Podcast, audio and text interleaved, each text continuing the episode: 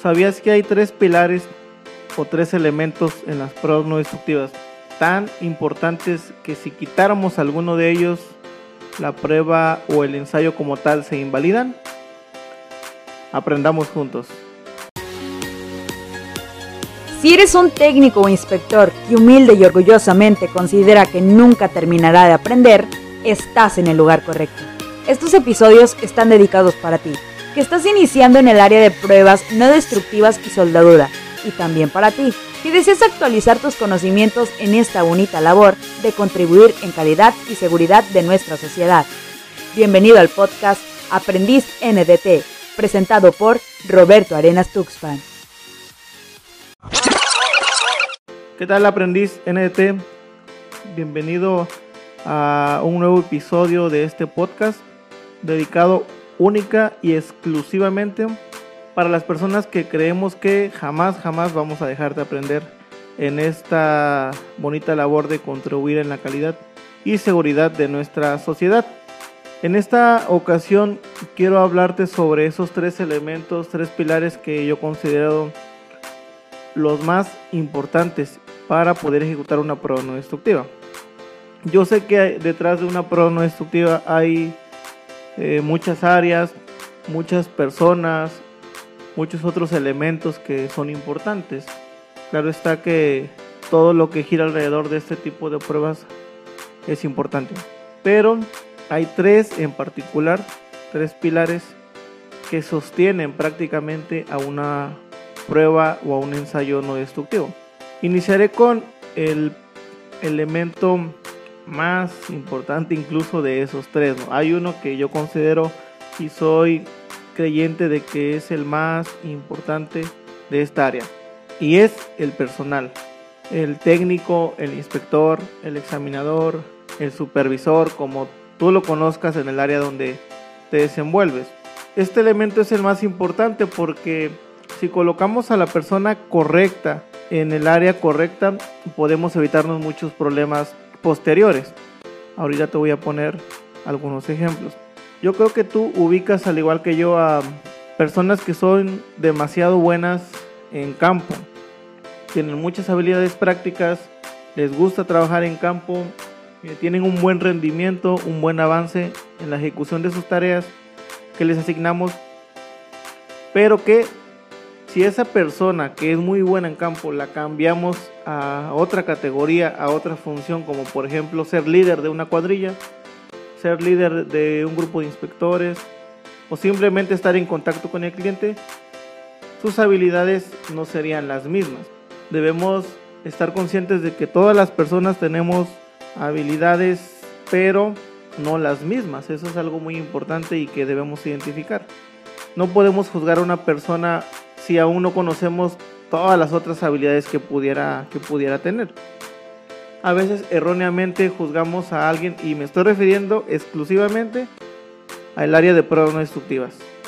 A veces juzgamos a alguien erróneamente y decimos, esa persona eh, no es buena en pruebas no destructivas, no es su área, porque siempre que toma cursos eh, obtiene calificaciones muy bajas, eh, si lo evaluamos, sus calificaciones no son tan buenas. Si le preguntas o le pides que te explique un tema técnico, pues nada más no se entiende o no tiene la manera de explicarte. Entonces, no, no podemos juzgar a esa persona si no conocemos qué otras habilidades tiene para las pruebas no destructivas. Y repito, hay personas que en campo son demasiado buenas, aunque a lo mejor la teoría por una u otra razón no es su fuerte, pero al decirle, mira, vas a inspeccionar eh, estos elementos, esos componentes tienen un rendimiento excelente, ¿no? Mucho más que otros, ¿no? Mucho más que otros. Puede ser el caso contrario también, ¿no? Puede ser que tengamos a personal administrativo que está en contacto con el cliente, a lo mejor es un líder, a lo mejor es un supervisor de una cuadrilla, o simplemente es la persona que está encargada de conseguir los, los contratos, que está en contacto con el cliente, va a reuniones y ese tipo de actividades. Entonces, esta persona, claro, puede tener cursos, puede estar incluso certificado, tener conocimientos en pruebas destructivas y ser muy bueno en esas funciones, ¿no? Se le da, se le da esa facilidad, él tiene como que ese don de caerle bien a la gente, de llevarse bien con todos y todo bonito.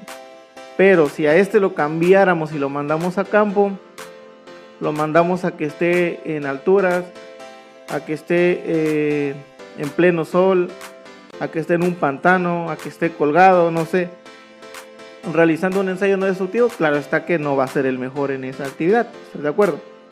Entonces yo creo que eh, este elemento que es el personal, el técnico, el inspector, el supervisor, el examinador, lo debemos de colocar en el área de acuerdo a sus habilidades, de acuerdo a sus habilidades que tenga cada uno, identificarlas y, ahí se va a colocar.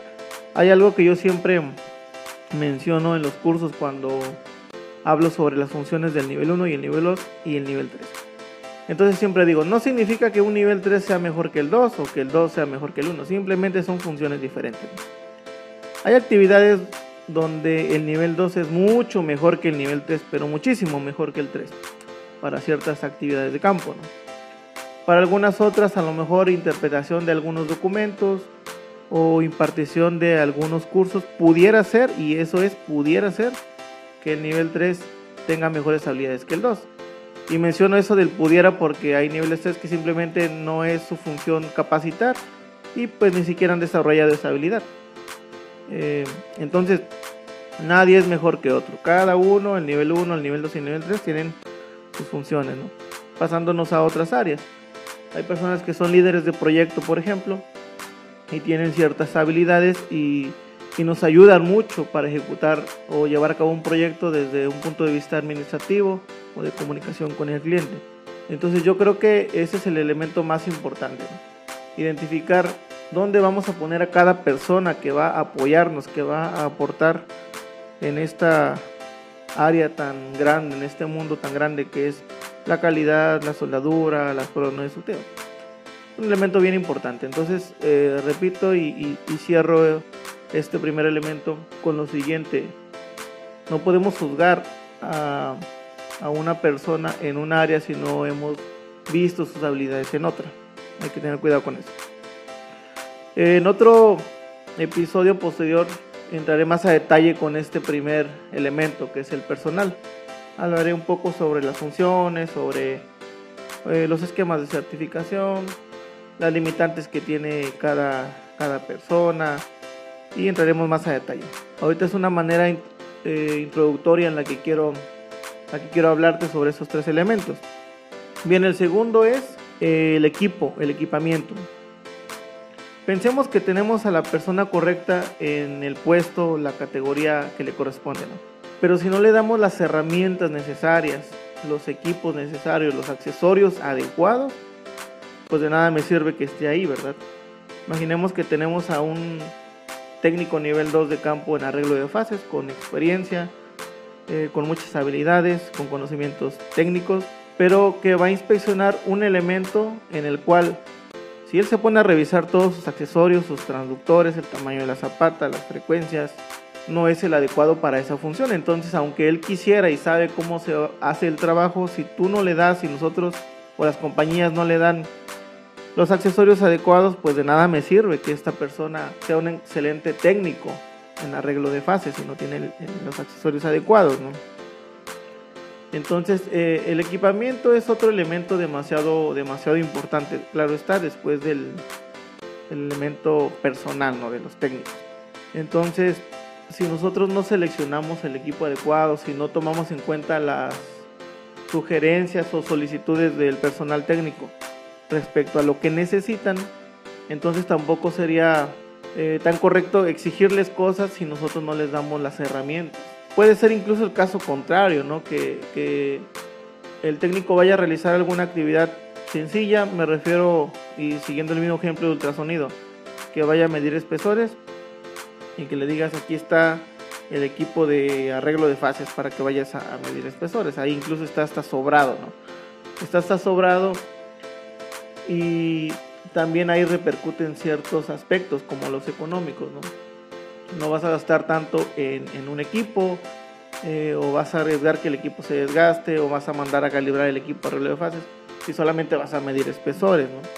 Ahí, por ejemplo, cambiando ahora de método, hay técnicas eh, de partículas magnéticas donde no necesariamente aplican para todas las piezas. Hay algunas personas que están familiarizadas con el yugo, la técnica de yugo, algunas otras con bobina, algunos otros con conductor central. Pero habría que analizar si el equipo que le estamos dando es el adecuado para el tipo de pieza.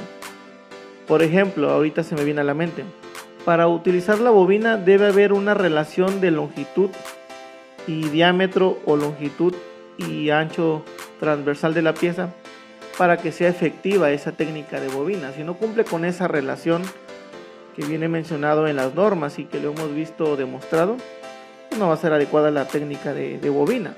Ese es otro, otro ejemplo.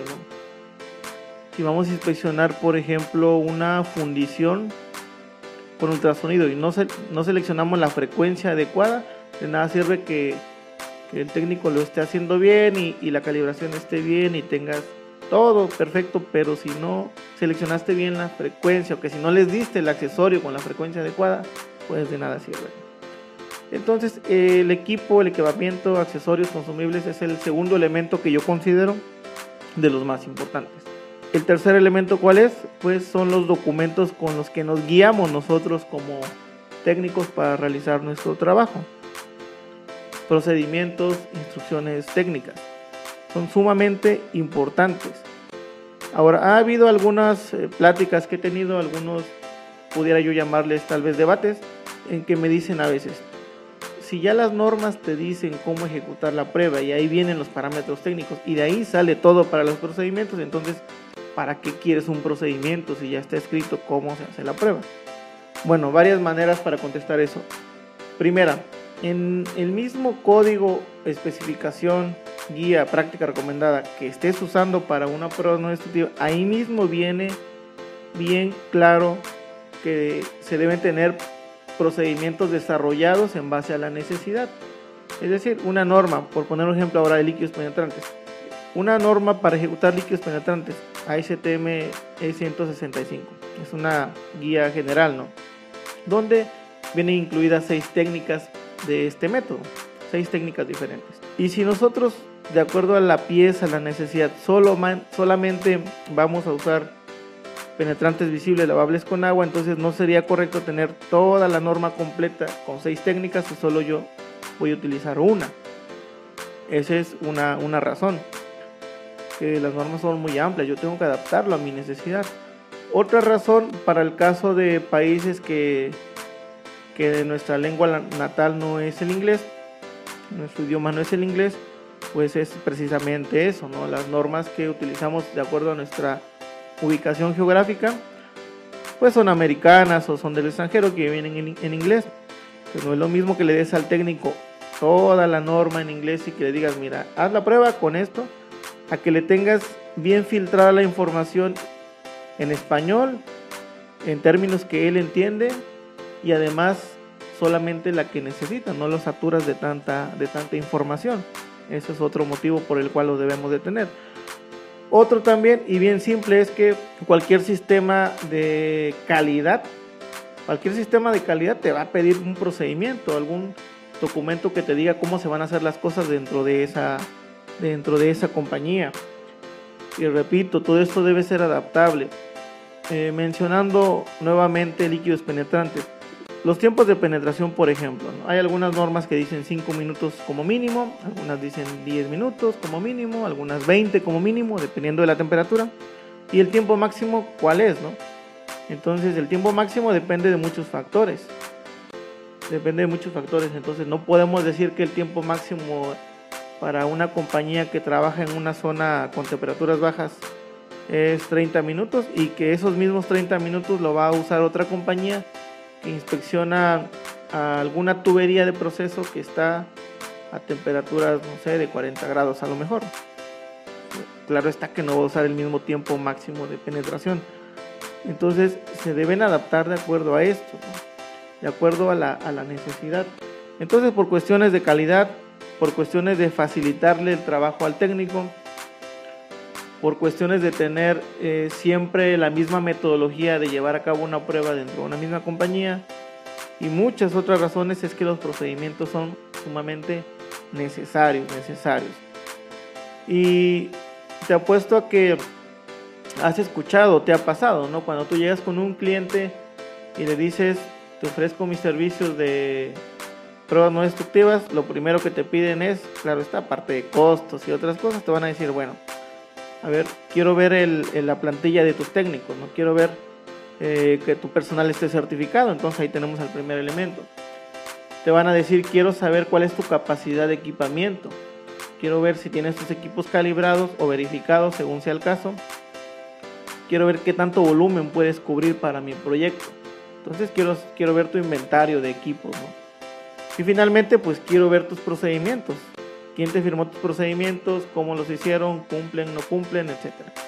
Entonces, en, repito, si lo viéramos desde ahora un punto de vista global para, para un proyecto en particular, eh, mediano o un proyecto incluso de una magnitud mayor, son tres elementos que siempre, aunque alguien no conozca mucho esto, por lógica los va a pedir.